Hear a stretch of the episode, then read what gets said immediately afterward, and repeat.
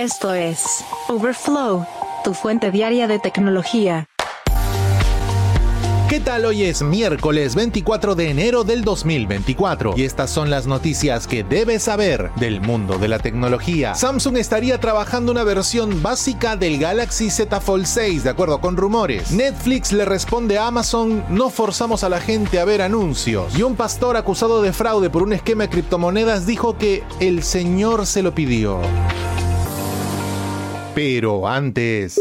Samsung compite para vencer a Apple en la tecnología de monitoreo de glucosa en sangre no invasiva. Al parecer, Samsung está empeñadísima en vencer a la marca de la manzana en el lanzamiento de tecnología de monitoreo de glucosa en sangre no invasiva, así como funciones de seguimiento continuo de la presión arterial. De acuerdo con Bloomberg, los esfuerzos son parte del impulso más amplio de la compañía para ofrecer más capacidades de salud plasmadas en el reciente anuncio del Galaxy Ring que promociona el seguimiento de la actividad y el sueño con más funciones de salud que llegarán más adelante. En una entrevista con el medio, el jefe de salud digital móvil de Samsung HomePack mencionó, si podemos controlar la presión arterial y la glucosa de manera continua, estamos en un juego de pelota completamente diferente. Creo que ahí es donde todos intentan llegar, estamos invirtiendo significativamente en eso. Añadió además que estamos analizando todo, desde la miniaturización hasta las distintas plataformas tecnológicas que puedan realizar algún tipo de control de la glucosa o cualquier cosa intermedia. Sin embargo, el ejecutivo se negó a comentar sobre el plazo para el lanzamiento de cualquiera de las funciones en dispositivos Samsung específicos, pero asume que la tecnología de monitoreo de glucosa no invasiva podría llegar al mercado de alguna manera dentro de 5 años. Los sistemas actuales de control de glucosa en sangre, por ejemplo, generalmente requieren pinchar la piel, pero Apple ha estado trabajando en un enfoque no invasivo incluso durante más de una década. Se cree que la empresa ha logrado importantes avances con esta tecnología, aumentando la presión sobre sus rivales para que proporcionen funciones competitivas. Si bien los relojes inteligentes de Samsung ya ofrecen la capacidad de determinar la presión arterial de un usuario, esta capacidad no es constante y requiere una calibración específica con un monitor de presión arterial independiente. Supuestamente, Apple planea agregar detección de hipertensión al Apple Watch a finales de este año sin necesidad de calibración, pero no proporcionaría lecturas exactas, sino que simplemente informará a los usuarios que pueden tener presión arterial elevada. Al igual que Apple, Samsung también está explorando agregar sensores de salud a futuras versiones de sus audífonos, como monitoreo de temperatura corporal y frecuencia cardíaca, ya que el oído es un camino más cercano al corazón que la muñeca. La información de salud del oído podría combinarse con datos ya recopilados de la muñeca para lograr una precisión aún mayor.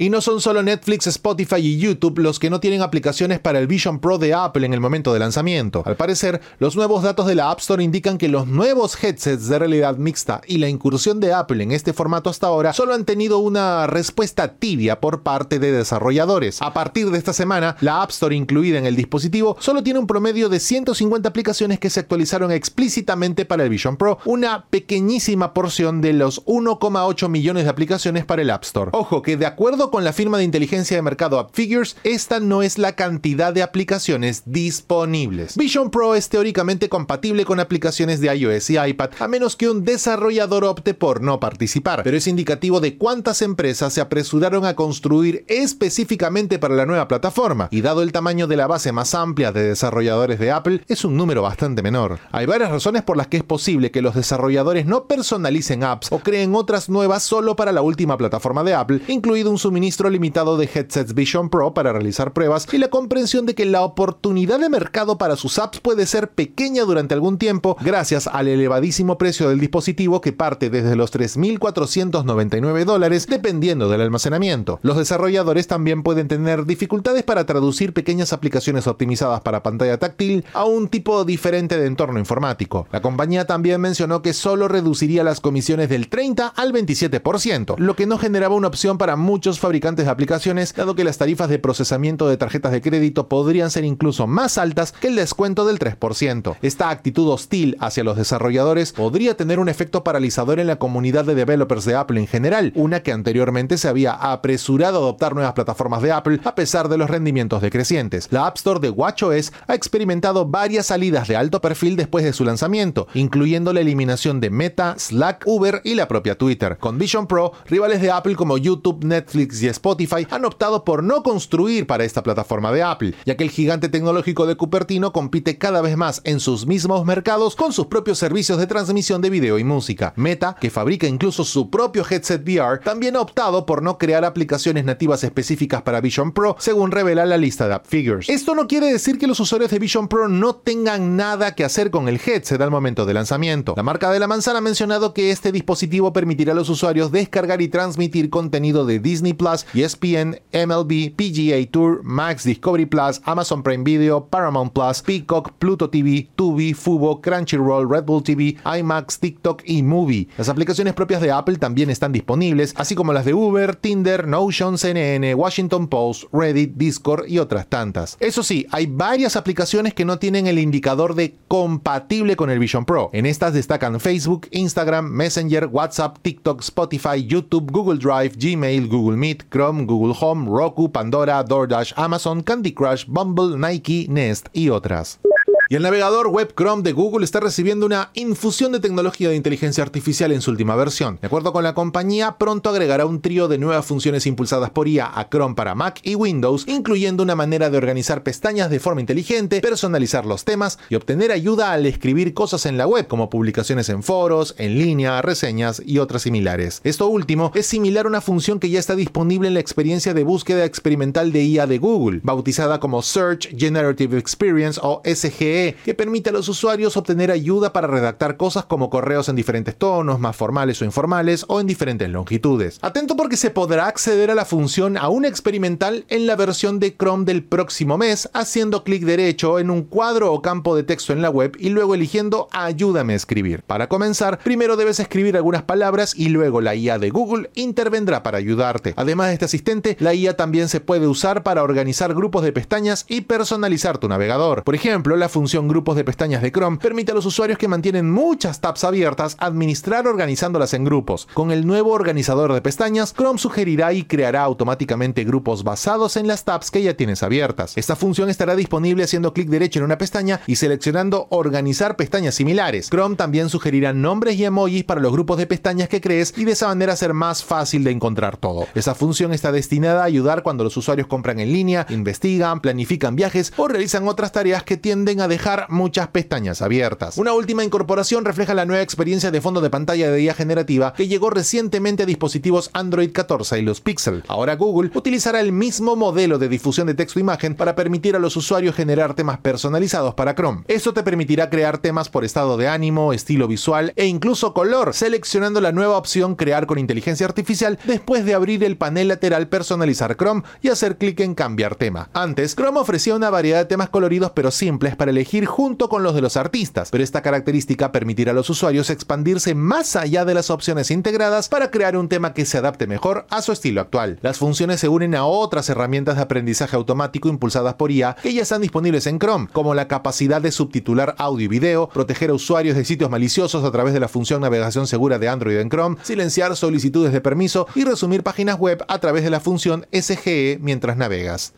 Y Netflix acaba de atacar a Amazon mientras el gigante del comercio electrónico se prepara para lanzar anuncios en Prime Video a partir de la próxima semana. En este momento Netflix es el transmisor dominante con 260 millones de suscriptores en todo el mundo, pero cuando se habla de publicidad le queda un largo camino por recorrer para alcanzar a rivales como Disney, que ya lleva más tiempo vendiendo anuncios de video. Ahora Netflix está a punto de enfrentarse a un nuevo competidor de gran impacto por el dinero publicitario, Prime Video. El gigante del comercio electrónico ofrecerá mucho más que Netflix desde el principio porque está haciendo que los anuncios sean el predeterminado para 115 millones de usuarios mensuales. El nivel de publicidad de Netflix ha mostrado un fuerte crecimiento reciente, pero todavía cuenta con solo 23 millones de usuarios en todo el mundo. Además de esto, Amazon tiene otros productos publicitarios atractivos que puede vincular, como el Thursday Night Football de la NFL y sus anuncios comerciales principales. Durante la presentación de resultados de cuarto trimestre de Netflix, el codirector ejecutivo de la empresa, Greg Peters, respondió una pregunta de cómo se posicionará Netflix frente a Amazon y si la empresa había había considerado hacer de los anuncios la opción predeterminada como lo está haciendo Prime Video. En esa ocasión mencionó, consideramos convertirla en la opción predeterminada, pero dado nuestro largo historial de no tener anuncios, pensamos que era mejor para nuestros miembros en lugar de obligarlos a cambiar y darles anuncios con ciertos beneficios. Entre estos beneficios, por cierto, está la importante diferencia de precio. El nivel de publicidad de Netflix cuesta 7 dólares por mes, menos de la mitad que la versión sin publicidad. La gran N mencionó en su informe de ganancias que el 40% de sus suscripciones ahora son para el nivel de publicidad en los mercados donde está disponible, y según Peters, no ha habido una reacción significativa a la estrategia. Netflix se ha mantenido muy a la cabeza en la carrera del streaming al crear una gran cantidad de programas y películas de los que la gente no se cansa. No es ningún secreto para la industria que Amazon ha luchado por establecer una identidad de marca y producir éxitos consistentes. Peters no tuvo que hacer una comparación explícita con Prime Video para dejar claro el punto. Tenemos la audiencia más comprometida, dijo, que ve las películas, series y eventos en vivo que definen la cultura. Ese es un lugar importante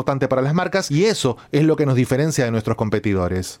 Y los teléfonos inteligentes plegables son bastante comunes ahora, pero siguen siendo muy caros. De hecho, el Galaxy Z Fold 5 de Samsung se mantiene en 1800 dólares, pero un nuevo informe revela que el Galaxy Z Fold 6 podría debutar junto con un dispositivo de nivel de entrada más asequible. Según un informe de Dielec, Samsung presentará un Galaxy Z Fold 6 de nivel básico a finales de este año para aumentar la tasa de penetración del mercado de teléfonos plegables, especialmente a medida que salen más dispositivos plegables en China. El informe destaca que Samsung, a pesar de ser pionero en este tipo de formatos, ocupa el tercer lugar en el mercado chino en cuanto a factor de forma. A medida que Xiaomi, Honor y Huawei han impulsado sus propios dispositivos plegables en la región con precios mucho más asequibles en comparación con las ofertas de Samsung, también han logrado obtener mucha atracción y vender más que la surcoreana. Esta, sin embargo, no es la primera vez que escuchamos de que Samsung estaría desarrollando un producto plegable más asequible, pero los esfuerzos anteriores nunca llegaron a ser un producto final. Más recientemente, en noviembre del 2023, los informes afirmaron que vendría un dispositivo plegable de rango medio, pero Samsung rechazó por completo esta idea. Mientras tanto, respecto al Galaxy Z Fold 6 estándar, los detalles siguen siendo mínimos. Básicamente se habla de una relación de aspecto diferente y que podría ser una versión un poco más delgada. Tras la pausa, un pastor en Colorado acusado de embolsarse 1,3 millones de dólares en un fraude criptográfico mencionó que el Señor le dijo que lo hiciera. Overflow, tu fuente diaria de tecnología. Hay muchos casos de fraude en el tema de criptomonedas, pero pocos asociados a una divinidad, mucho menos una persona que liderando el fraude y habiendo obtenido 1,3 millones de dólares haya dicho abiertamente que Dios lo obligara a hacerlo.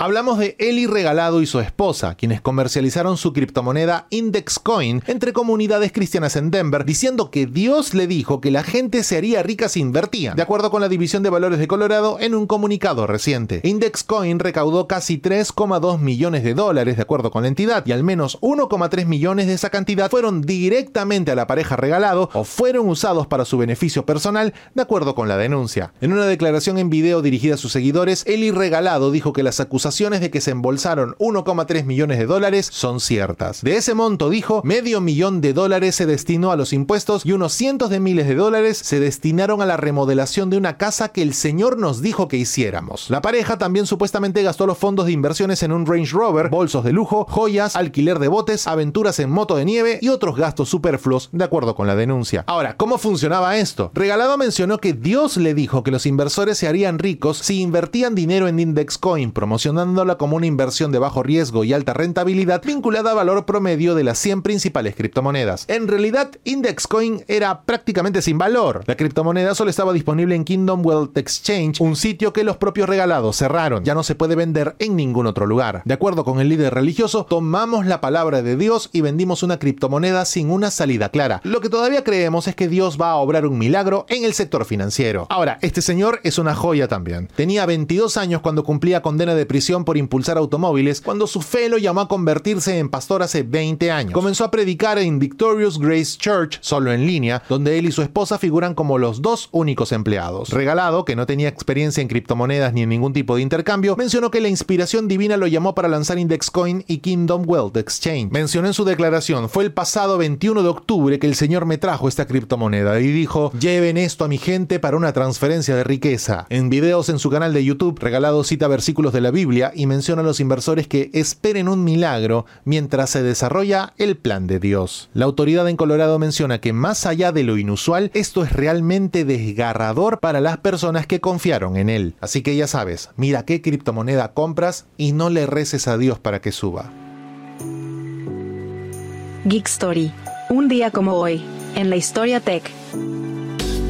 Y un día como hoy, 24 de enero, pero del año 1950, se emitió la patente original del horno de microondas. Le pertenece a Percy LeBaron Spencer bajo el título Método de tratar alimentos. Percy trabajaba para la empresa Raytheon, que estaba involucrada en el desarrollo de tecnologías relacionadas con el radar durante la Segunda Guerra Mundial. Mientras estaba en la empresa, Spencer realizaba experimentos con un magnetrón, un tipo de tubo de vacío utilizado en radares, cuando notó que una barra de chocolate en su bolsillo se derritió. Este evento accidental llevó a Spencer a investigar más a fondo y descubrió que la fuente fuente del derretimiento era la radiación de microondas generada por el magnetrón. Fascinado por el descubrimiento, experimentó con alimentos y otros objetos para comprender mejor cómo la energía de microondas podía calentarlos de manera eficiente. Ya en 1950 recibió la patente y este documento describía el concepto del horno de microondas y cómo podía utilizarse para calentar alimentos de manera rápida y eficiente. La primera versión comercial del horno fue introducida en 1955 y desde entonces ha experimentado mejoras y se ha convertido en un electrodoméstico común en hogares de el mundo.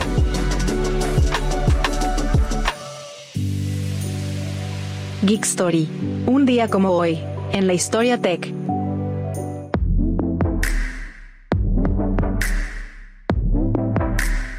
Hasta aquí la edición de Overflow de hoy, miércoles 24 de enero del 2024. Muchas gracias por acompañarnos. Recuerda suscribirte a este podcast para que a diario recibas notificaciones sobre las noticias tecnológicas más importantes del mundo. Gracias por escuchar a Overflow. Suscríbete para novedades diarias.